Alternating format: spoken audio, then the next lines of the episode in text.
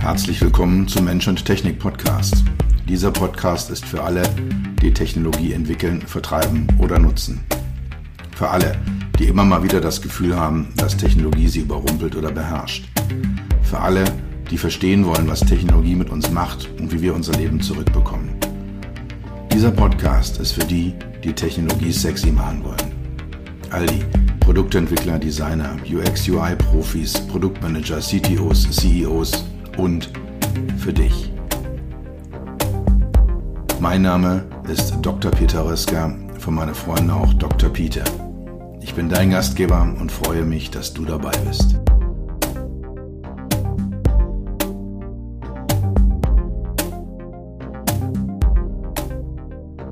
Don't stand so close to me. Wer jetzt da einen Ohrwurm von äh, The Police äh, hat, der ist in meinem Alter. Es soll jetzt aber hier nicht um Musik gehen, sondern um das Nähe- und Distanzverhältnis von Mensch zu Technik. Also Nähe von Mensch und Technik und Distanz von Mensch und Technik. Es gibt im Verhältnis zu anderen Menschen die dauerhafte Diskussion, also im Verhältnis von Menschen zu Menschen, diese dauerhafte Diskussion, das äh, konstante Handeln, äh, konstante Nachdenken, Forschen in den Bereichen Distanz und Nähe. Wobei bei der zwischenmenschlichen Interaktion die Nähe deutlich überwiegt, aber halt eben auch die Frage der Distanz, der physischen, psychischen, mentalen Distanz eine entscheidende Rolle spielt. Die Frage stellt sich, wie dieses Nähe-Distanz-Verhältnis übertragen werden kann auf Nähe-Distanz von Mensch und Technik, von Mensch zu Technik. Und in dieser Folge des Mensch-Technik-Podcast möchte ich das Thema anhand von äh, drei Technologien diskutieren. Zwei davon, die eine Nähe zwischen Mensch und Technik schaffen und eine, die eher Distanz schafft.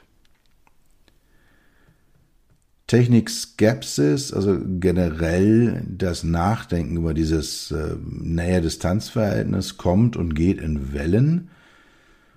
Ein Beispiel aus dem frühen 20. Jahrhundert sind die Autos, die damals als extrem kritisch angesehen wurden.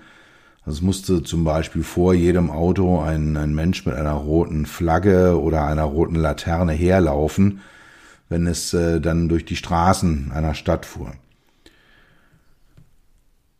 Ähnliches äh, Thema mit der Kernkraft in den 70er, 80er Jahren. Da gab es immer so Wellen, wo ja Technologie sehr kritisch gesehen wurde, wo Skepsis da war, wo eher eine, eine größere Distanz gefordert wurde. Generell geht aber der Trend zu deutlich mehr Technologie, zu deutlich omnipräsenter Technologie, zu ja, einer wesentlich höheren Wahrnehmung und wesentlich höheren Präsenz von Technologie in unserem Leben.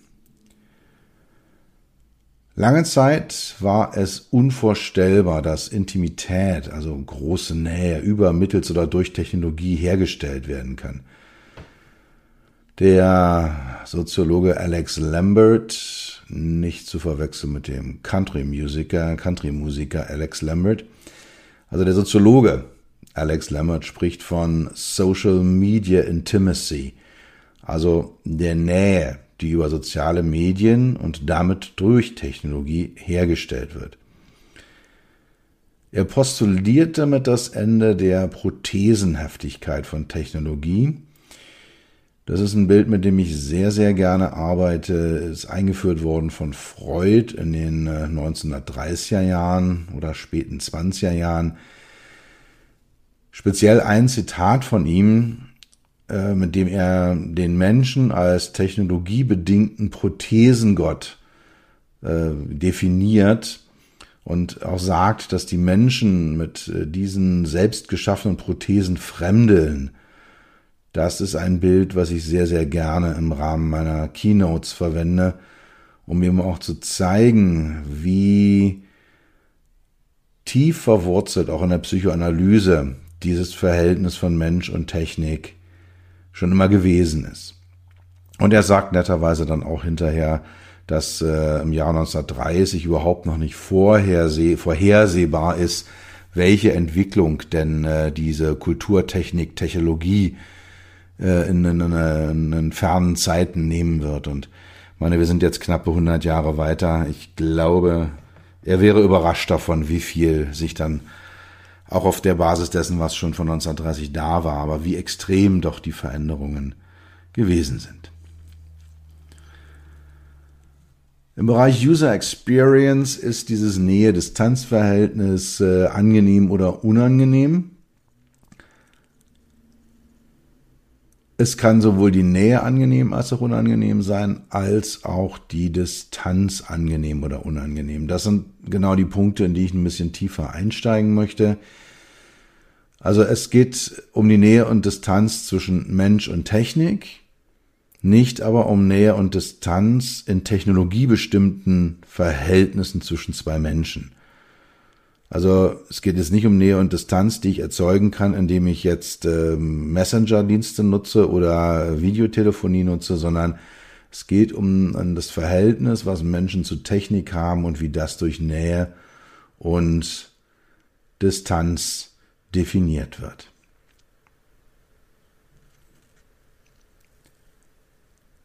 Dass die Nähe der Technologie wir haben, das Verschmelzen von Mensch und Technologie findet statt und erzeugt auch häufig blinde Flecken. Also Dinge, die wir nicht sehen. Und in diesen blinden Flecken befinden sich dann unter Umständen auch nochmal Fakten, befinden sich Artefakte, befindet sich Technologie, befindet sich, äh, befinden sich auch Gefahren, die wir da haben. Also von daher ist diese Analyse, das Hinschauen, wie, wie groß ist denn eigentlich die Distanz zwischen Mensch und Technik, auch sehr, sehr entscheidend, um halt eine entsprechende Fokussierung zu erzeugen. Generell sehen wir die Tendenz, dass Technologie immer näher an uns heranrückt. Also wenn man sich die Geschichte der Computer anschaut, äh, die gab es früher in Kellern, die waren weit weg. Dann sind äh, die Computer auf die, auf die Schreibtische gewandert, so als, als PCs, sind dann so schon ein Stückchen dichter an uns herangekommen. In den 90er Jahren kamen dann so die ersten mobilen Computer auf, die Laptops oder damals so scherzhafterweise als Schlepptops bezeichnet, weil sie teilweise doch schon noch recht heftig schwer waren. Dann äh, ist die Technologie äh, über das Handy, über die Smartphones, äh, ganz besonders eben äh, mit, mit Einführung des Apple iPhones, äh, ist Technologie, ist Com Computing Power, ist Rechen, Rechenleistung in die Hosentaschen gewandert. Und äh, im Moment wandert Technologie auf die Körperoberfläche.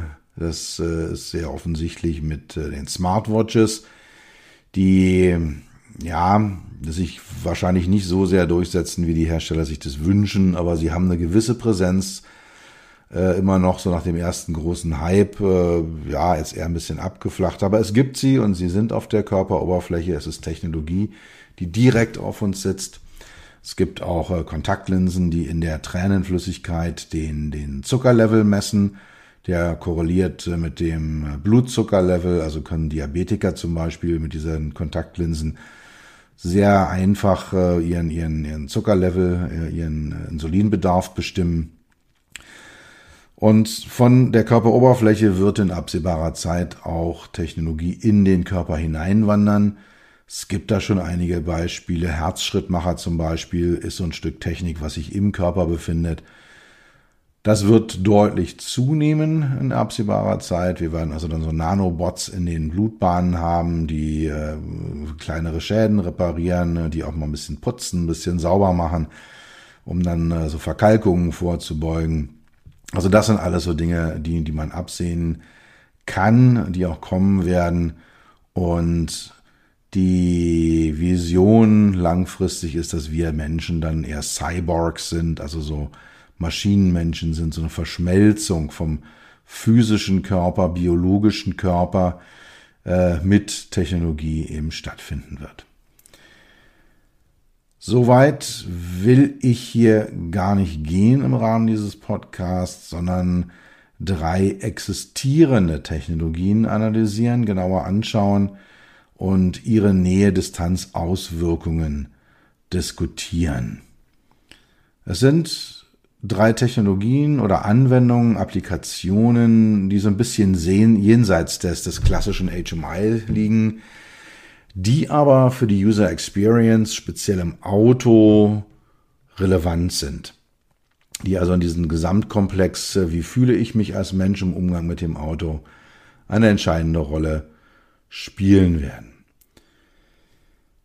Die drei Technologien sind einmal, um die Erfahrung von Nähe zu diskutieren, die Biometrie, also das, äh, die Verwendung biologischer Parameter, die Messung biologischer Parameter im Fahrzeugumfeld, das, äh, und das Driver Monitoring, das sind die beiden Nähetechnologien und äh, die Erfahrung von Distanz möchte ich diskutieren am Thema Shy Tech, also schüchterne Technik, Technik, die sich zurückzieht. Kommen wir dann entsprechend einzeln auf die drei Technologien nochmal zu sprechen.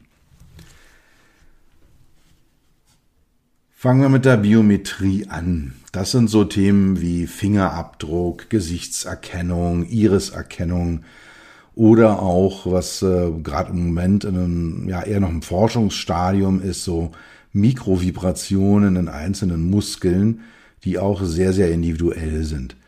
Der Vorteil bei all diesen Dingern, insbesondere bei Fingerabdruck und beim, bei der Iris, ist, dass sie absolut einzigartig sind. Also es ist kein Fall bekannt, in dem zwei Menschen, das gilt auch für eineiige Zwillinge, identische Fingerabdrücke haben oder identische Iris, äh, eine identische Iris-Ausformation haben. Iris noch als kleine Fußnote ist äh, der bunte, bei vielen Leuten braune oder blaue, bei weniger graue oder grüne Bereich um die Pupille im Auge herum. Da sind Muskeln drinne, da sind Strukturen drinne und die Form dieser Muskeln und Strukturen ist eben genauso individuell wie ein Fingerabdruck. Wofür verwendet man das? Im automobilen Bereich äh, für den Fahrzeugzugang.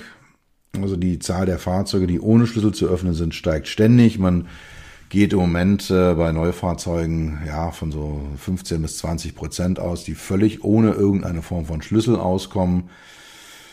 Ähm, was man heute hat, meistens sind entweder ja traditionelle Schlüssel mit so einem Bart dran, den gibt's eigentlich nicht mehr, aber halt so Drückschlüssel oder äh, auch so Tokens, äh, die man nur in der Hosentasche trägt, sehen dann häufig aus wie so ein Autoschlüssel. Man muss aber nicht mehr drücken. Es reicht, wenn man das Fahrzeug anfasst und man hat so ein Ding in der Tasche. Also meine Harley zum Beispiel, die hat sowas, ich pack den, den, den Schlüssel äh, in die Jackentasche, das ist so, so ein rundes Element mit so, so einer Öse dran, an der hängt ein klassischer Schlüsselanhänger.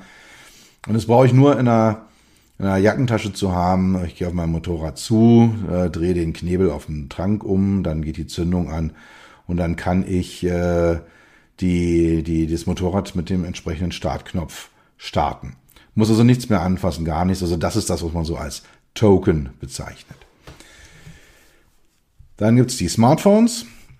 Das äh, ja ist auch recht verbreitet, funktioniert im Prinzip wie ein Token ähm, oder halt eben auch wie ein, ein, eine Fernbedienung eines Fahrzeugs. Ich kann das Smartphone dann rausnehmen, kann das Fahrzeug öffnen, kann den Kofferraum öffnen, kann es vielleicht auch sogar ausparken, wenn die entsprechende Technologie an Bord ist. Da wird dann das Handy entsprechend genutzt. Oder es wird eben für den Zugang zu Fahrzeugen werden biometrische Parameter, biometrische Verfahren angewendet. Also Hyundai zum Beispiel hat äh, zwei Fahrzeuge in China auf dem Markt, die mit Fingerabdruck geöffnet werden. Porsche experimentiert mit Gesichtserkennung. Es wird aber neben der Gesichtserkennung eine weitere Methode der Identifikation geben, ob das jetzt ein Token sein wird oder ein Smartphone. Problem bei Gesichtserkennung, äh, gerade wenn sie 2D funktioniert, äh, ist immer, dass ich auch mit Fotos die, die Erkenner, die Gesichtserkenner täuschen kann. Dass ich da einfach ein, ein Bild von dem Herrn Meier, der neben mir wohnt, äh, verwende, das vor sein, seiner Autokamera halte und dann mit diesem Auto losfahren kann. Das ist natürlich nicht im Sinne des Erfinders. Von daher ist die Gesichtserkennung äh, als solche sicher sehr gut in vielen Kontexten. Kommen wir auch gleich beim Driver Monitoring nochmal drauf, da ist er entscheidend. Aber als Zugangskontrolle, ähm, ja, nicht, nicht das Optimum. Apple hat ein Patent angemeldet, bei dem eine Zwei-Faktoren-Identifizierung stattfindet, also Face ID und Smartphone, um ein Auto zu öffnen. Das könnte ein Weg sein, eben genau in diese Zwei-Faktoren-Erkennung einzusteigen und damit dann einen, äh, ja, ein Fahrzeug zu öffnen. Großer Vorteil der Biometrie, gerade im Gegensatz zu Tokens oder Smartphones, ist, man hat's immer dabei, ganz zwangsläufig. Also meine Iris habe ich immer mit dabei, meine, meine Fingerabdrücke habe ich immer dabei, mein Gesicht habe ich immer mit dabei.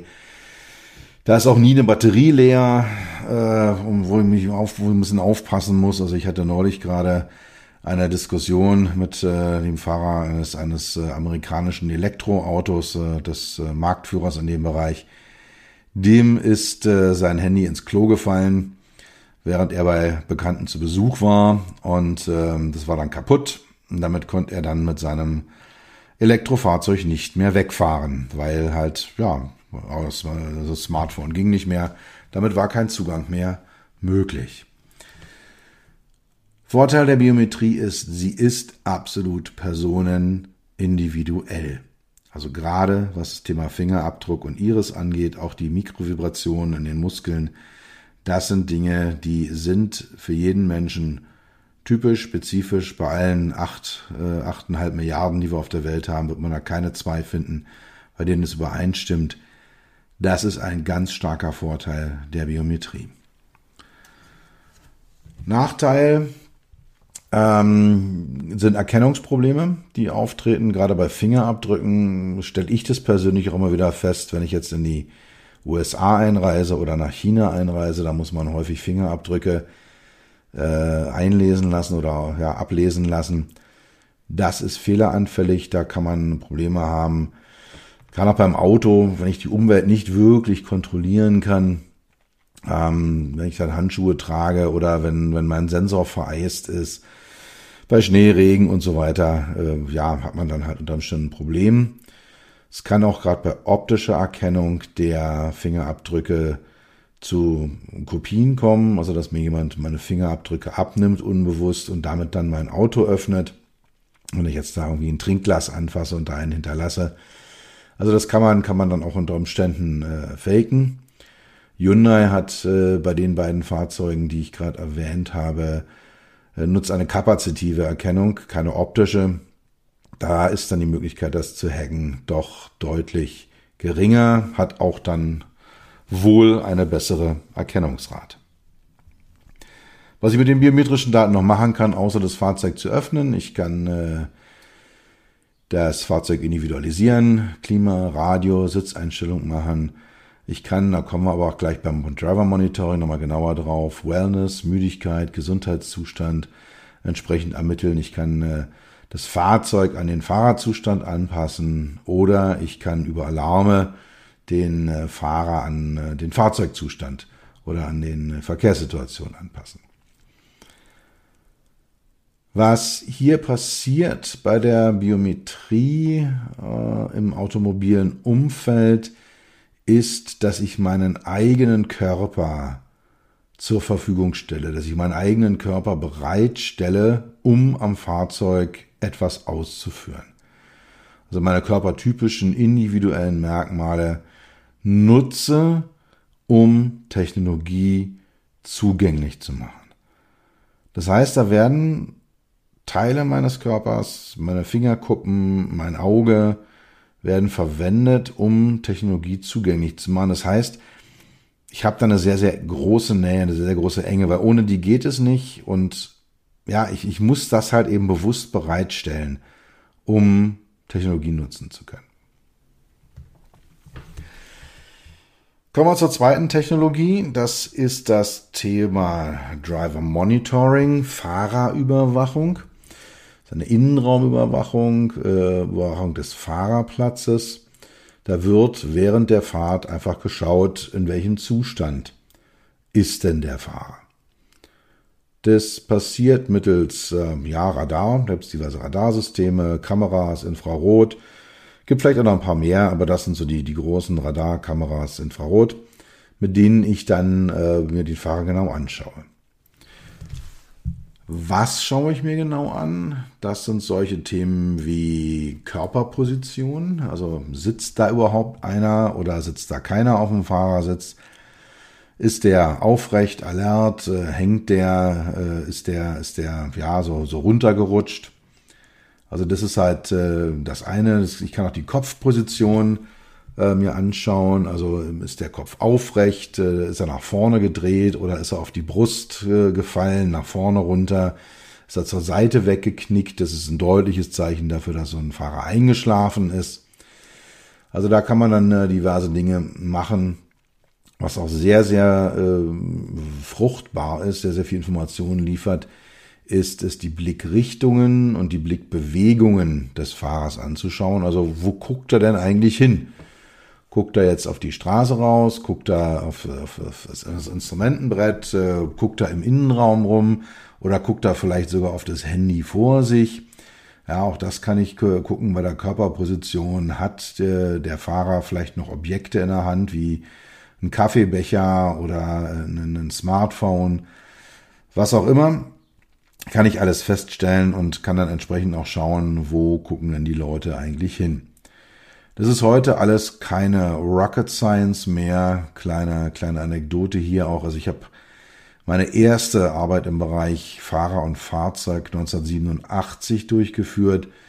Das war eine Blickbewegungsmessung von, von Fahrschülern, die ich durchgeführt habe. Und das war jedes Mal vorher eine Stunde, anderthalb, äh, diese ganze Technik, die Technologie äh, im Fahrzeug da unterbringen. Es war irgendwie so ein riesen Rechner-Rack, was auf dem Rücksitz befestigt werden musste. Dazu gab es dann so eine Art, ja, ich würde mal sagen, Astronautenhelm, den die Fahrer tragen mussten während der Fahrt. Der hat dann noch gedrückt und der ist verrutscht und der war schwer einzustellen und gilt heute alles nicht mehr. Da gibt es sehr, sehr schöne, sehr, sehr einfache Technologien, die auch überhaupt nicht mehr äh, auffallen, die man super in, in Fahrzeugen integrieren kann, ähm, Kameras und, und äh, ja, entsprechende Infrarotscheinwerfer, Infrarotkameras mit denen ich dann auch bei Dunkelheit die Blickbewegungen messen kann. Ein weiteres Thema in diesem Bereich sind Pupillendurchmesser und Pupillenbewegungen.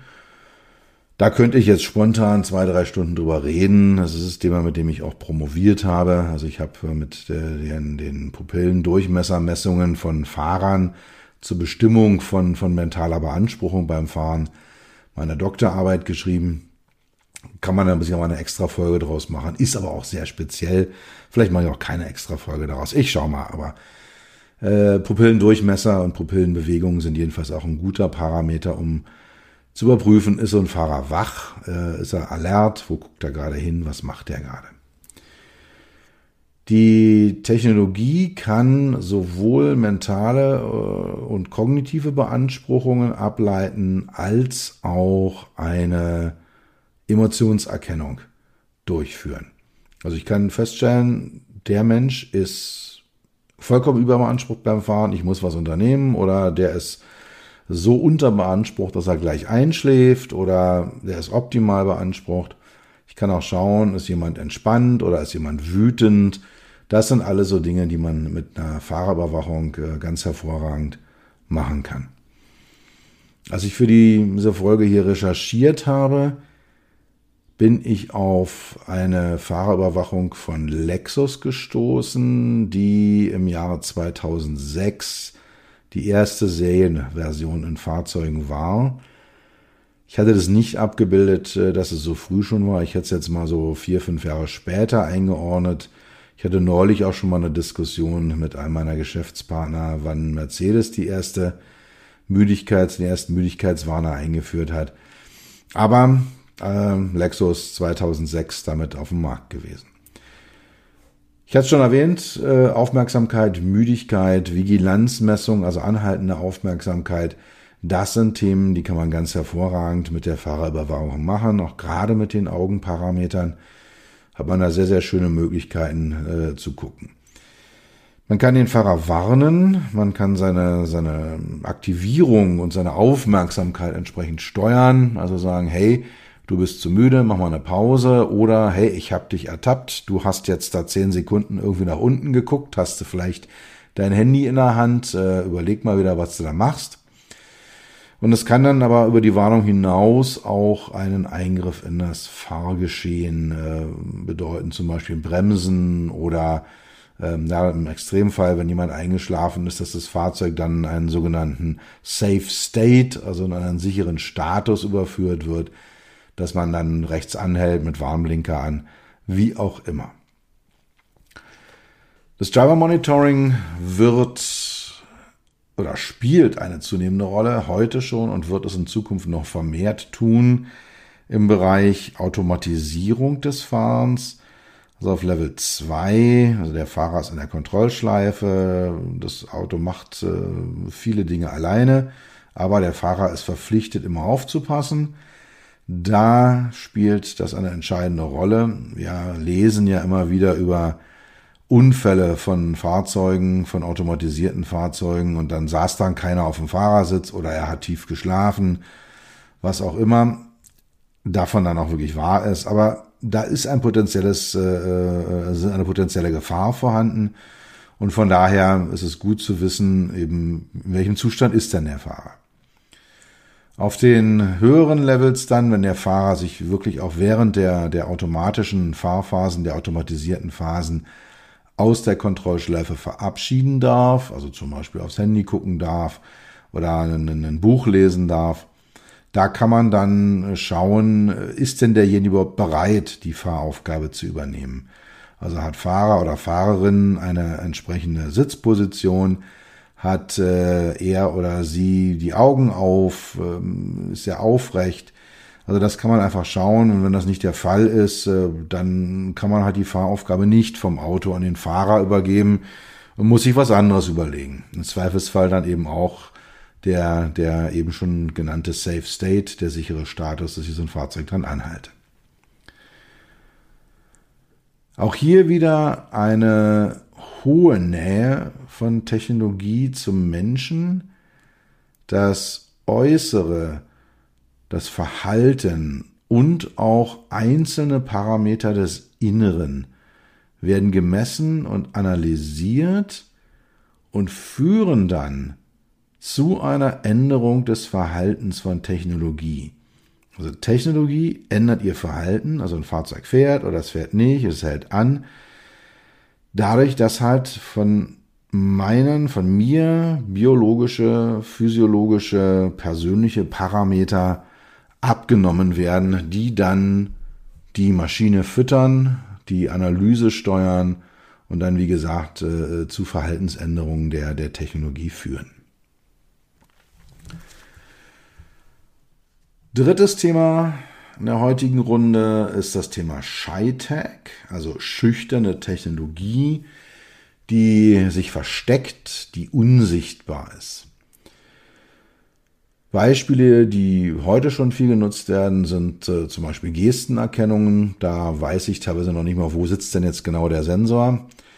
Oder auch die Spracherkennung hier auch. Äh, ich sage halt eben Hey Auto und ähm, dann ist da irgendwo ein Mikrofon oder in der Realität sind es meistens keine einzelnen Mikrofone, sondern sogenannte Mikrofon-Arrays, also mehrere zusammengeschaltete Mikrofone, die dann halt die Sprache erkennen. Und äh, ja, da, da kann man dann entsprechend erlernen, was ist möglich, was ist nicht möglich, äh, die ganzen Feedbacks. Also da hat man dann schon äh, eine gewisse Shy-Tech. Ich sehe sie nicht, ich nehme sie nicht wahr. Oh, ich kann aber halt eben eine, eine, eine, eine, eine Interaktion mit dem Fahrzeug durchführen. Ein anderes Beispiel, was äh, ich auch in einem Projekt, in einem Showcar für einen meiner Klienten mal sehr sauber ausentwickelt und ausdefiniert habe, sind unsichtbare Sensoren unter Holzoberflächen. Also das sieht dann so aus, als ob es eine glatte, hölzerne Oberfläche ist. Und die kann dann aber halt Funktionen übernehmen, entweder ja eher informativer Art, dass die in Rot aufleuchtet als, als Spurwechselwarner oder als Türöffnungswarner. Oder auch, wenn ich mich annähere, dass dann halt eben äh, ja Icons sichtbar werden, dass Schriften sichtbar werden, dass ich dann entsprechend auch was drücken kann, dass ich da was was touchen kann, um entsprechend was auszulösen. Also es sieht nach außen sehr schön glatt, sehr sauber, sehr reduziert aus.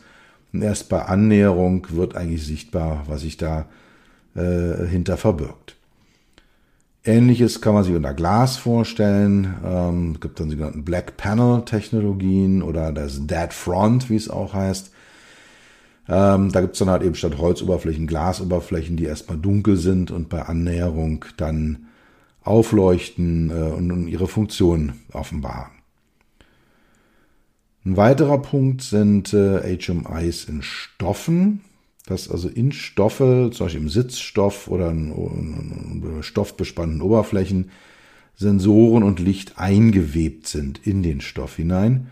Auch da habe ich mal ein, ein Konzept für einen Kunden entwickelt, für einen meiner Klienten, wo es auch um Showcar ging, wo dann der Sitz quasi durch solche eingewebten Lichtfasern mit dem Fahrer kommuniziert hat.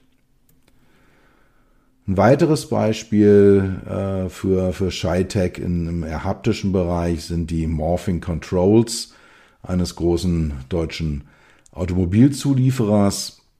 Dort äh, ja, hat man auch eine glatte Oberfläche mit Leder bespannt, äh, mit, mit Kunststoff äh, bespannt. Und wenn man sich dann annähert, wenn man die Hand hinbewegt dort, dann ploppen da so 3D Schalter heraus, ähm, auch beleuchtet und dann kann ich die halt eben drücken und wenn ich dann halt, äh, ich weiß nicht, meine Heizung äh, in der Temperatur verändert habe, kann ich die Hand wieder zurückziehen und äh, dann zieht sich auch die Technik wieder zurück und die Oberfläche sieht völlig glatt aus, so als ob sie funktionsfrei ist. Der Vorteil von ShyTech ist, es sind sehr schlichte Designs möglich.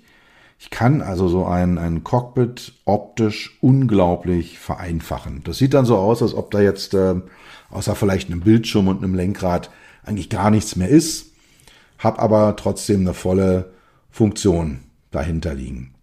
Also es ist vom, vom Design her, kann man da sehr, sehr schöne Sachen machen, sieht sehr gut aus, schafft auch eine schöne User Experience, überwältigt jetzt den Fahrer nicht dadurch, dass er glaubt, er würde jetzt in so eine Art Flugzeugcockpit einsteigen mit, mit Unmengen an, an Schaltern, Tastern, Displays, Drehern und so weiter und so fort. Großer Nachteil dabei, es muss das Wissen auf Seiten des Menschen vorhanden sein, auf Seiten von Fahrerin oder Fahrer, um überhaupt eine Interaktion zu erreichen. Das heißt, wenn ich nicht weiß, dass dort hinter diesem Stück Holz, dass dort hinter diesem Stück Leder, dass dort hinter diesem Kunststoff dass dort in diesem Sitzstoff ein Sensor ist, dass ich da was erreichen, was machen kann, dass da Interaktionsfläche ist, dann ist es wertlos. Dann ist keine Interaktion möglich. Also ich, es muss ein Wissen mitgebracht werden, äh, um überhaupt erstmal loslegen zu können. Das schafft Distanz. Der Mensch fühlt sich von der Technik nicht belagert, nicht ja, nicht in seiner Nähe gestört, in seinem Distanzgefühl gestört. Die Technologie zieht sich aus dem Sichtfeld, aus dem Sichtbaren, Spürbaren zurück und damit dann auch aus dem Bewusstsein. Und es ist ein aktives Zurückziehen dieser Technologie. Sie versteckt sich, sie ist schüchtern und, und äh, über, unternimmt damit alles bewusst, um eben halt aus dem Sichtfeld und aus dem Bewusstsein von Fahrerin oder Fahrer zu ja, herauszugehen. Frage ist, ist das der Traum, der ideale Technologietraum, dass sie völlig unsichtbar ist, dass sie weg ist? Ich habe heute auch gerade wieder das Thema diskutiert, äh, das beste HMI ist gar kein HMI. Ja, aber wir haben ja ein HMI, also es ist ja doch da. Ich denke, in vielen Kontexten ist es eine sehr, sehr schöne Angelegenheit, auch diese Distanz zu schaffen, die auch bewusst zu erschaffen die Technologie wieder zu einem eher ja, zurückgezogenen äh, Artefakt in meiner Umwelt zu machen und was mir dann, wenn ich mich annähere oder wenn ich es, sie brauche, sie dann auch mir zur Verfügung steht. Gut, kommen wir zum Ende. Nochmal eine kurze Zusammenfassung. Äh, in der Technologie der Geschichte gibt es eine ganze Reihe von Diskussionen über das Thema Nähe und Distanz. Ich habe hier kurz eine Analyse durchgeführt, Nähe und Distanz von Mensch und Technik. Einige Technologien, wie zum Beispiel die Biometrie und äh, die Fahrerüberwachung, erzeugen Nähe, reduzieren Distanz, nehmen Teile des menschlichen Körpers, um Funktionen auszulösen, um Fahrzeuge zu modifizieren, um, um, ja, um da entsprechend Funktionen auszuführen. Und andere Technologien, ganz im Gegenteil, äh, als Beispiel hier das Thema ShyTech angeführt, schaffen eine Distanz, ziehen sich vom Menschen und von der Interaktionssituation zurück und stehen nur dann zur Verfügung, wenn sie benötigt werden.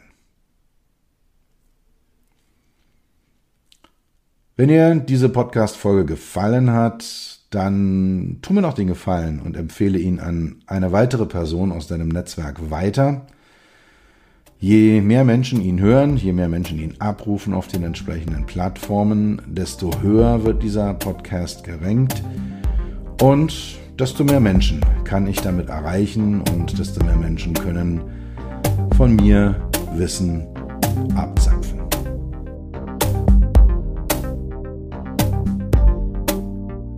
Das war's für heute. Ich bedanke mich dafür, dass du Zeit mit mir verbracht hast. Du hast etwas für dich getan, was dir keiner mehr nehmen kann.